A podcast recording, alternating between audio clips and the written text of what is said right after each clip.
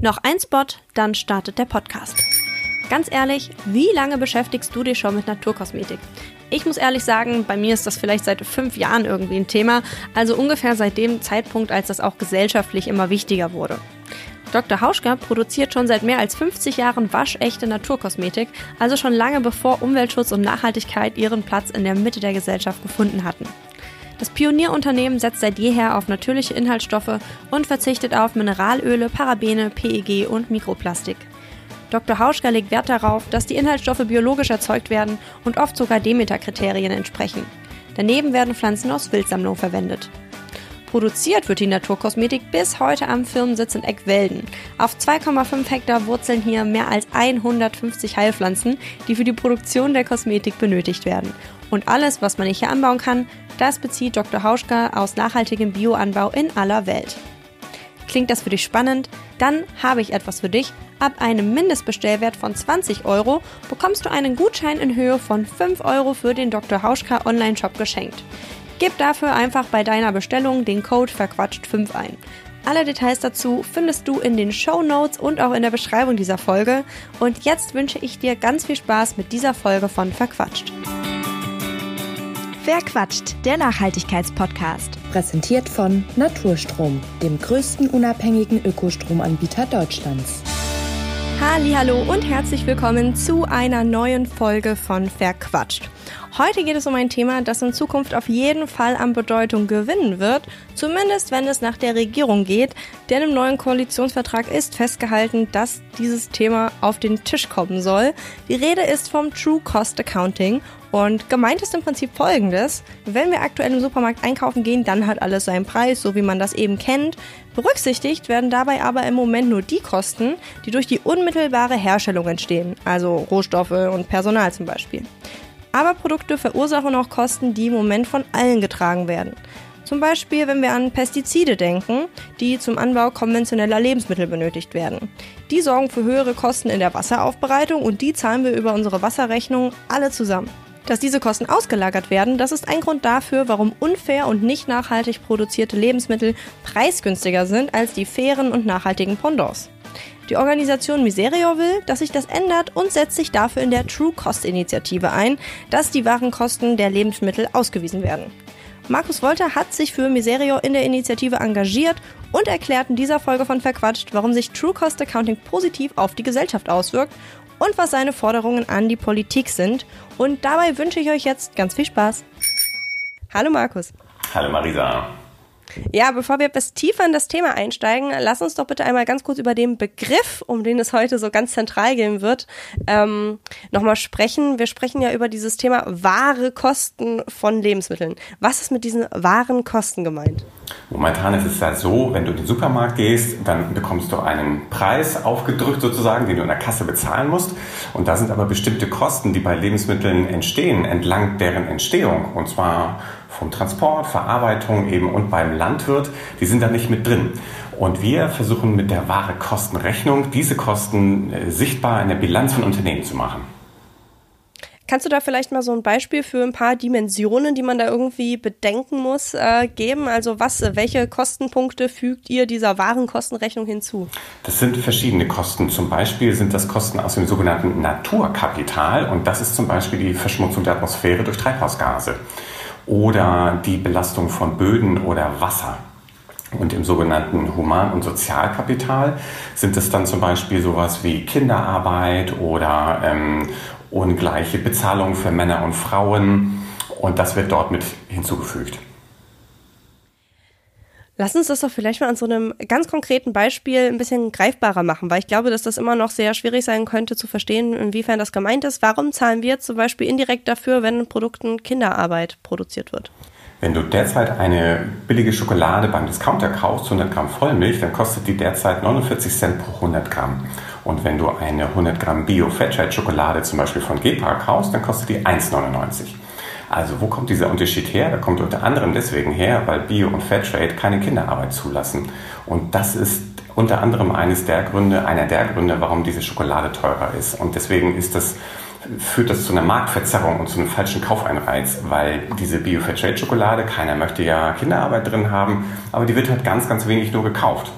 Weil sie teurer ist. Und das ist unfair gegenüber denen, die versuchen eben ordentliche Arbeit mit möglichst wenig ausgelagerten Kosten zu machen. Und deswegen wollen wir das vermeiden und derzeit leben und arbeiten in Westafrika 1,6 Millionen Kinder auf Kakaofarmen und arbeiten dort mit schweren Macheten, mit gefährlichen Pestiziden. Und in, du kannst dir sicher sein, in, in No-Name-Schokoladen hier bei uns in Deutschland ist diese Kinderarbeit mit drin. Und das wollen wir bilanziell, sprich in Geld ausgedrückt, ähm, deutlich machen. Und dafür soll es eben Anreize geben. Und wie, und das äh, ist jetzt, glaube ich, so dieser, dieser Link, den wir brauchen, um dieses ganze Thema zu verstehen. Du hast gerade externalisierte, ausgelagerte Kosten gesagt. Wohin lagern wir die denn aus, wenn wir so eine billige Schokolade kaufen? Wir lagern sie derzeit eben nicht auf den Preis aus. Wenn du an der Kasse bist, gehst du hin, bezahlst aus deinem Portemonnaie und bezahlst 49 Cent. Da sind aber eben noch ganz, ganz viele andere Kosten dabei. Und dieses True Cost Accounting, also die Berechnung der Warenkosten, versucht das Verursacherprinzip anzuwenden. Das heißt, der, der es verursacht, zum Beispiel in dem Fall der Schokoladenhersteller, da muss es dann auch dort sichtbar sein, und zwar in dessen Unternehmensbilanz. Und daran arbeiten wir. Wie ist das jetzt zum Beispiel, wenn wir mal in so einen anderen Bereich reinschauen wie Pestizide? Da ist es ja sogar so, dass wir im Prinzip ja als Gesellschaft äh, Kosten haben, oder sowieso, also dafür bezahlen, diese ganzen Schäden wieder zu reparieren oder zu versuchen, ne, das wieder äh, gut zu machen sozusagen. Aber richtig dafür mit bezahlen tut man ja als Verbraucherin, als Verbraucher, der oder die dann eben pestizidbespritzte Produkte kauft, auch nicht. Genau, das stimmt. Und das sind sogenannte Ökosystemleistungen, die dabei verloren gehen, nämlich zum Beispiel indem die Artenvielfalt dezimiert wird, die wir unbedingt brauchen, weil wir zum Beispiel Insekten, also Bestäuber und so weiter brauchen um, um überhaupt, dass es Obst gibt und so weiter. Wenn wir das alles wegspritzen und töten, dann sind das richtige Kosten, die entstehen, aber die eben derzeit nicht am Produkt ablesbar sind. Und das wird auch versucht, in, in einem der nächsten Schritte, weil das noch finanziell und betriebswirtschaftlich ganz, ganz schwer zu fassen ist, wie, wie hoch solche Kosten sind. Aber im Prinzip ist das genau ein Thema, wo versucht wird, genau diese Kosten, die ja wirklich real entstehen, für uns alle, dort in der Bilanz auch abzubilden. Das heißt, wir haben sozusagen, also es gibt einen Unterschied zwischen Kosten, die sozusagen real entstehen und aktuell von der Gesellschaft getragen werden, jetzt äh, global oder regional sei mal dahingestellt. Und auf der anderen Seite gibt es eben sowas wie im Fall von Kinderarbeit, Kosten, die externalisiert werden, die einfach sozusagen eingespart werden, dadurch, dass man andere Menschen ausbeutet. Das stimmt, aber auch bei der Kinderarbeit entstehen ja Kosten, weil diese Kinder zum Beispiel, denen wird ein Teil ihrer Zukunft genommen. Diese Kinder werden ziemlich sicher ähm, A, keine so gute Schulbildung bekommen, B, werden sie körperliche Probleme bekommen, in der Regel früher sterben, mehr krank sein und damit auch Kosten verursachen und oder eben nicht ihr volles Potenzial ausschöpfen können, wie sie es eigentlich könnten, wenn sie gesunde Kinder wären, die spielen und laufen könnten. Das ist total krass, also weil es sich so total falsch anfühlt, so rational über so, so ein krasses Thema eigentlich zu sprechen. Ne? Also so von wegen, ja, das sind dann die Folgekosten und so, das ist irgendwie krass. Finde ich persönlich. Das kann ich total gut verstehen, Marisa. Ähm, ich wir haben uns auch darüber die Frage gestellt, ist das ethisch-moralisch eigentlich verantwortlich, was wir hier tun? Ich habe aber, bevor ich bei Miserio gearbeitet habe, ähm, habe ich sechs Jahre lang unter anderem Edeka beraten in Fragen der Nachhaltigkeit. Und mir ist dabei aufgefallen, das sind ja Kaufleute. Und wir müssen die Sprache der Kaufleute sprechen, damit wir mit ihnen reden können und damit sie verstehen, was wir wollen. Der reine Appell daran, hey, du, du, du, du musst das aber besser machen und Kinderarbeit ist gar nicht schön, das interessiert die einfach einen Scheiß. Und die Schokoladenindustrie hat 2001, also wir reden vor 21 Jahren, entschieden als gesamte Kakaoindustrie, als gesamte Schokoladenindustrie, wir wollen die Kinderarbeit aus unseren Lieferketten heraushaben. Aber Jetzt haben wir 20, 2022 und es arbeiten immer mehr Kinder in der Schokoladenindustrie, in der Kakaoindustrie in Westafrika. Die Kakaoindustrie hat immer wieder ihre Ziele über Bord geworfen, gesagt, oh, wir schaffen das doch nicht und ach, wir machen dann doch mal ein paar Jahre weiter, das ist ja doch alles viel schwieriger. Letztlich ähm, ist das eine riesen, riesengroße Lüge und womit man diese Industrie nur packen kann und insgesamt diese Industrie nur packen kann, freiwillige Selbstverpflichtungen bringen überhaupt gar nichts wir brauchen bilanzielle Themen, die die verstehen. Wir müssen deren Sprache sprechen und dafür müssen wir eben solche, solche Dinge sogenannt monetarisieren. Das heißt, wir müssen auch der Kinderarbeit, so komisch das für dich auch im Bauch ist, so, hm, wie kann man Kinderarbeit denn bewerten? Das muss man bilanziell bewerten, damit es wehtut. Genau diesen Schmerz, den auch Kinder haben, den muss man in der Bilanz fühlen und diese Menschen fühlen das anders, die brauchen dafür Geld harte, harte Geschichte einfach irgendwie. Also ganz, ganz äh, krass, aber du hast wahrscheinlich recht, wenn du da aus der Branche kommst und sagst, okay, das ist die Sprache, die die sprechen und anders funktioniert es nicht. Und ich meine, 21 Jahre Engagement und nichts passiert. Im Gegenteil, Situation schlimmer geworden, spricht ja im Endeffekt, ähm, ich würde sagen, eine eindeutige Sprache. Wer kommt denn im Moment für diese Kosten auf? Wir haben eben schon so ein bisschen drüber gesprochen, ne? Ähm, die Gesellschaft äh, trägt einen Teil der Kosten, die Individuen bezahlen mit ihrem Schicksal einen Teil der Kosten sozusagen. Ähm, wie ist das verteilt? Derzeit sind eben, am besten kann man auch fachlich dieses Naturkapital fassen, also sprich die Kosten, die beim Boden äh, oder beim Wasser oder im Treibhausgasbereich anfallen. Und wir haben eben sehr, sehr hohe Kosten, vor allen Dingen, oder am besten fassen kann man eben diese Treibhausgasemissionen, ähm, das, das kann man auch gut monetarisieren, da gibt es auch gute weltweit gültige Zahlen. Und wo es immer schwieriger wird, ist eben sogenannte Ökosystemleistung, sprich Verlust von Artenvielfalt und so weiter. Also wie viel willst du einem verlorenen Singvogel oder einem Regenwurm, den es nicht mehr gibt, be bewerten? Das ist momentan noch total schwierig. Wir wissen, dass das wichtig ist, aber es ist eben fachlich noch ganz, ganz schwer.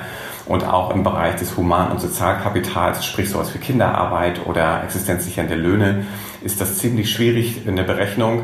Und ähm, das heißt, es entstehen es, wir wissen, dass Kosten entstehen, aber sie zu berechnen ist total schwierig. Was man an einem guten Beispiel vielleicht mal machen kann, ist das Thema Wasser. Wenn du derzeit, du zum Beispiel ernährst dich, ich nehme mal an, du zum Beispiel ernährst dich vegan und du hast ähm, ganz viel Bioprodukte in deinem Einkaufskorb, damit trägst du eigentlich mit deinem persönlichen Konsum so gut wie gar nicht zur Verschmutzung von Grundwasser bei. Aber es müssen immer mehr Kosten für die Reinigung von Grundwasser aufgewendet werden, weil wir einfach durch zu viel Düngemittel, durch zu viel Belastung, durch Pestizide und ähm, eben Kunstdünger haben wir in fast allen Brunnen in Deutschland Probleme, die Nitratwerte zu halten. Das ist ein wichtiger Wert für gesundes Trinkwasser. Und die müssen halt immer mehr mischen und immer höhere Kosten für die Aufbereitung dafür bereitstellen. Das bezahlst du, obwohl du nicht die Verursacherin bist. Und äh, das kostet richtig Geld, physisch Geld. Du musst aus einem anderen Portemonnaie, nicht an der Ladenkasse, aber über deine Wasserrechnung musst du das bezahlen. Und das finde ich unfair. Und, und das gilt eben für ganz viele Produkte. Und da ist es aber am deutlichsten. Ähm, dafür müssen wir alle aufkommen. Und beim Klima, denke ich, hier im Ahrtal war ja letzte, letztes Jahr diese schreckliche Katastrophe. Das ist eine klare Folge von Klimaschocks, von Erderhitzung, die wir alle zahlen. Aber am Produkt ist das nicht ablesbar, dass da zum Beispiel die Tierhaltung äh, einen ganz maßgeblichen Anteil daran hatte, ja, die für ganz viel Treibhausgasemissionen sorgt. Was ich sehr spannend fand, war, dass ihr auch so, ja, so ein bisschen äh, in dem Paper, was du mir vorab rumgeschickt hast, so diese soziale Frage aufmacht. Ihr sagt, dass vor allem Leute, ähm, die ohnehin weniger haben, davon betroffen sind. Warum kommt zu so einer sozialen Ungleichheit? Wir hier im Norden geben ca. 10% unserer Lebensmittel, unserer Kosten für Lebensmittel aus. Im globalen Süden ist das deutlich mehr. Und Menschen im globalen Süden haben einfach, sind, sind, viel, sind ökonomisch in der Regel viel, viel schwächer als wir hier. Und deswegen haben sie an den Kosten, die dabei entstehen, zum Beispiel bei der Kinderarbeit oder existenzsichernde Löhne, wenn das nicht gegeben ist, leiden sie umso mehr darunter und haben, sind immer mehr in der Gefahr, dass sie eben in Armut oder im schlimmsten Fall in Hunger und Mangelernährung abrutschen. Das passiert bei uns in der Regel eher nicht, weil wir hier ganz, ganz starke Sicherungssysteme haben. Aber wenn dort, wie jetzt in der Covid-Pandemie, zum Beispiel meine Einkommenssituation nicht mehr da ist, weil ich gar nicht mehr arbeiten kann ähm, oder ich einfach entlassen worden bin, ähm, dann kann ich mir Geld nicht, dann kann ich mir Essen nicht mehr leisten und dann hungere ich. Wenn du aber auf einer Farm arbeitest, die eben existenzsichernde Löhne hat, die auch Männer und Frauen gleich bezahlt, die Kinderarbeit vermeidet und die Kinder in die Schule gehen dürfen, dann hast du einfach deutlich bessere Voraussetzungen und kannst damit eben möglich machen, dass Menschen eben nicht so leicht in Armut und Hunger abrutschen. Es ist echt krass, äh, wie man einfach sieht, dass doch die Welt sozusagen an, an allen Ecken und Enden wieder eigentlich als komplette sozusagen zu sehen ist und trotzdem wirtschaften alle immer, als gäbe es irgendwie nur Deutschland und seinen Grenzen und selbst da werden ja teils ähm, ja andere Mitmenschen nicht äh, geachtet oder beachtet und ähm, ja, es ist total krass, wie rücksichtslos dieses ganze System eigentlich ist. Ihr wollt ja, dass das fairer wird und äh, ihr habt auch ein paar oder eine, eine Lösung, einen Lösungsansatz dafür in petto und zwar eben ähm, dieses True Cost Accounting, also diese wahre Kostenrechnung. Also ihr wollt, dass Unternehmen anders bilanziert werden, damit eben auch diese Kosten, die äh, ein Produkt oder eine Dienstleistung für ähm, die Gesellschaft oder die Umwelt sozusagen äh, verursacht. Nee, damit auch berücksichtigt wird, sorry, wie sich ein Produkt oder eine Dienstleistung auf die Umwelt oder die Gesellschaft auswirkt, sozusagen im, im Ganzen gesehen einfach. Welche Vorteile bietet das denn aus eurer Sicht? Das würde den Vorteil bieten, dass Unternehmen auf einmal ganz anders agieren und reagieren könnten. Zum Beispiel ist so ein, sind diese Kosten, die wir dort aufzeigen, äh, im, im Natur-, Human- oder Sozialkapital, das sind auch Risiken, das sind betriebswirtschaftliche Risiken, die du damit mal in Geld zeigen kannst. Und das ist wichtig einerseits ähm, für Banken, weil Banken müssen ja, wenn sie einen Kredit vergeben, müssen, ähm, je nachdem wie hoch das Risiko ist, dass dieses Geld zu mir wieder zurückkommt als Bank, ähm, müssen die ja Zinsen nehmen. Das ist, die Höhe der Zinsen ist quasi das, das Risiko, der Risikozuschlag. Und derzeit können die Banken überhaupt gar nicht erkennen, ob ein Unternehmen bezogen zum Beispiel auf ökologische Risiken, was Artenvielfalt oder Kinderarbeit oder so angeht, das können die gar nicht ablesen, weil in der Bilanz, die sie vorgelegt bekommen vom Unternehmen, das einen Kredit bekommen möchte, das sehen die da gar nicht. Das wird da nicht abgebildet. Wenn das aber der Fall wäre, dann könnte die Bank sagen, oh, okay, du ähm, lagerst zum Beispiel in deiner Kakaolieferkette ja ganz, ganz viele Kosten aus aber da stecken ja richtig, richtig viele Kosten hinter, wenn du die Kinderarbeit drin hättest. Und auf einmal ändert sich die Bilanz und auf einmal sagt die Bank, oh, dir gebe ich keinen Kredit mehr. Zumindest nicht mehr für, die, für 3% Zinsen wie bislang, sondern für 10% Zinsen. Weil das Risiko, dass ich dieses Geld nicht wieder zurückbekomme, das ist ziemlich hoch. Beziehungsweise du hast da hohe ähm, Rufschädigungsrisiken drin oder einfach wirklich real dann diese Risiken drin.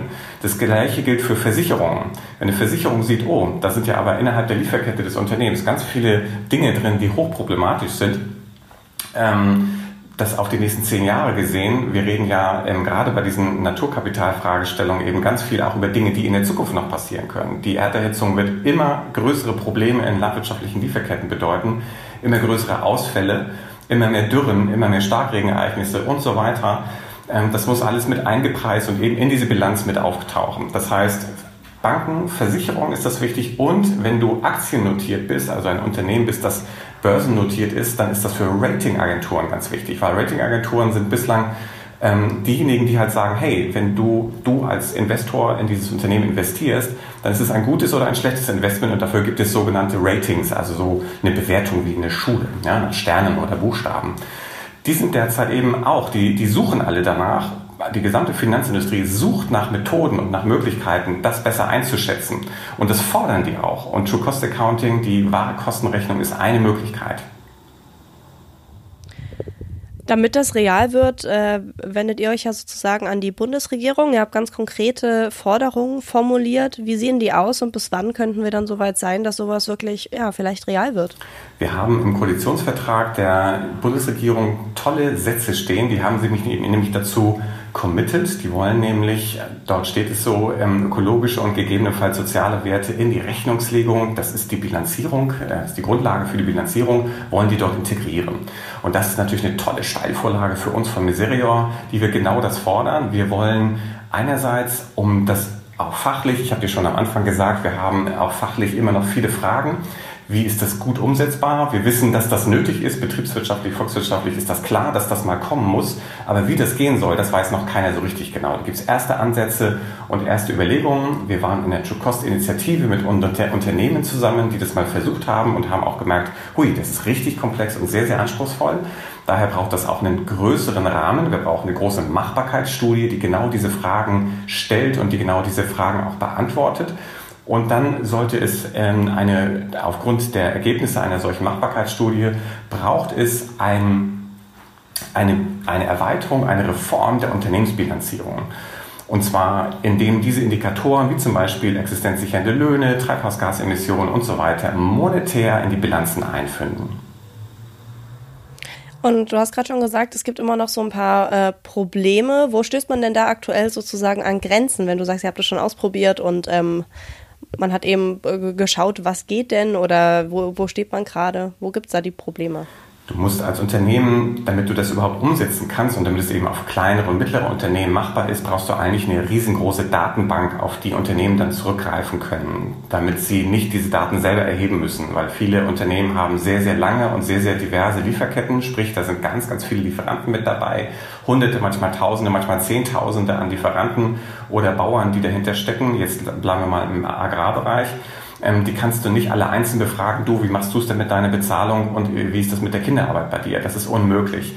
Das wissen die oft auch überhaupt nicht, weil die kennen zum Teil, weil die, diese Lieferketten sind so komplex und sind so lang, dass die Unternehmen wie zum Beispiel hier Edeka Rewe oder Aldi, die die kennen einfach deren hunderttausende Lieferanten gar nicht. So können die auch gar nicht kennen, ist auch nicht deren Aufgabe. Daher braucht es dort Datenbanken, die aufgebaut werden müssen, sukzessive, sprich nach und nach, Schritt für Schritt, ähm, so dass wir da eben an diese Daten kommen, das Unternehmen relativ schnell und einfach sagen können, ah ja, mein Kakao kommt aus Ghana oder aus der Elfenbeinküste oder aus Peru und zwar aus der der Region und ist mit dem dem Label versehen und damit können Sie dann diese Bilanzen erstellen. Sehr, sehr spannend. Ähm, was können denn jetzt Menschen, die zuhören, sozusagen, und sagen, hey, ich finde, das ist eine coole Sache, was können die machen, um euch zu unterstützen, äh, um diese Forderungen vielleicht an die Bundesregierung ranzutragen? Man kann als Verbraucher jetzt schon eine ganze Menge tun, weil das, was wir als Bio- und Fairtrade-Produkte bezeichnen oder die so als solche gelabelt sind, die haben einen Teil, noch nicht alle, aber einen Teil dieser Kosten vermeiden die, beziehungsweise haben die in ihrem Endpreis im Kunden, ähm, für den Kunden schon drin. Das heißt, da kann ich jetzt schon was tun. Und was auch klar ist, und das ist einfach auch das, dessen, was wir, das Schöne ist, wenn wir das beachten, was in Warenkostenrechnung sowieso drin ist, nämlich dass zum Beispiel tierische Produkte deutlich höhere Umweltfolge kosten als pflanzliche, dann kannst du auch jetzt schon versuchen, ein bisschen weniger Fleisch zu essen. Ähm, also einfach so Dinge, die sich sowieso, die gut für den Planeten und für, gut für den Menschen sind, die sind auch gut in solchen Bilanzen. Das ist das Schöne, das deckt sich alles sehr schön und daher kannst du da schon eine ganze Menge machen und natürlich auch ähm, Miserio in dem, was wir tun, unterstützen, dass wir diese Arbeit auch umso kraftvoller und mächtiger auch nochmal umsetzen können. Wir sind politisch da gerade sehr, sehr aktiv und sind mit vielen Mitgliedern des Bundestages und der Regierung im Austausch und da stoßen wir auf sehr offene Ohren und wir sind da sehr gute Dinge, dass wir da weiterkommen. Aber es wird sicherlich noch einige Jahre dauern, bis wir dort wirklich mal ähm, etwas sehen, weil eben es muss ja dann fachlich auch korrekt sein. Aber wir wissen, wir müssen da was tun und ich glaube, der Ukraine-Krieg momentan zeigt, wir sind in einer dauerhaften Abhängigkeitskrise und dann müssen wir raus und das wurde bislang dieses Risiko das wir da jetzt haben, dass wir so abhängig sind, zum Beispiel von Lieferungen aus dem Ausland, was Energie, was Getreide ähm, und so weiter angeht, das, das wird uns jetzt nochmal super, super deutlich. Das ist nirgendwo abgebildet in der Bilanz und das muss eben auch monetär bewertet werden. Und damit könnte es dann zu richtigen Transformationen, Änderungen im ähm, Agrar- und Ernährungssystem kommen. Sehr, sehr spannend. Auf jeden Fall sehr motivierende Worte zum Schluss. Markus, vielen Dank für deine Zeit und für diesen, ich finde, sehr lebhaften Einblick in dieses Thema, was uns in den nächsten Jahren auf jeden Fall, äh, so wie sich das anhört, noch begleiten wird, beziehungsweise wo wir schon noch einiges von hören werden. Alles klar. Vielen Dank, Marisa. Klimaneutral zu leben ist heute kaum möglich.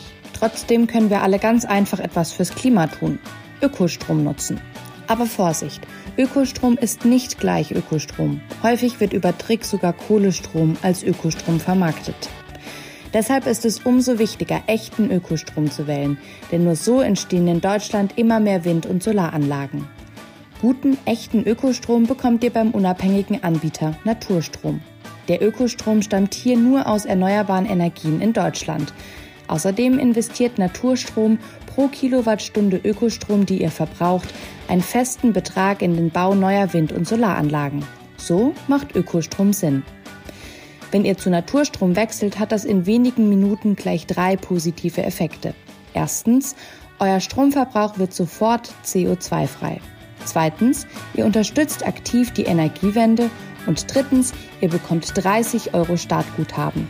Wechseln könnt ihr jetzt einfach auf naturstrom.de slash verquatscht. Das ist naturstrom.de slash F-A-I-R-Q-U-A-T-S-C-H-T. Den Link findet ihr auch in den Show Notes. Das war's bei Verquatscht. Mehr Informationen zu den GesprächspartnerInnen findet ihr in der Beschreibung dieser Folge. Falls es euch gefallen hat, würde ich mich sehr freuen, wenn ihr eine Bewertung hinterlasst oder euren Freunden von dem Podcast erzählt. Und damit hoffentlich bis zum nächsten Mal. Verquatscht, der Nachhaltigkeitspodcast.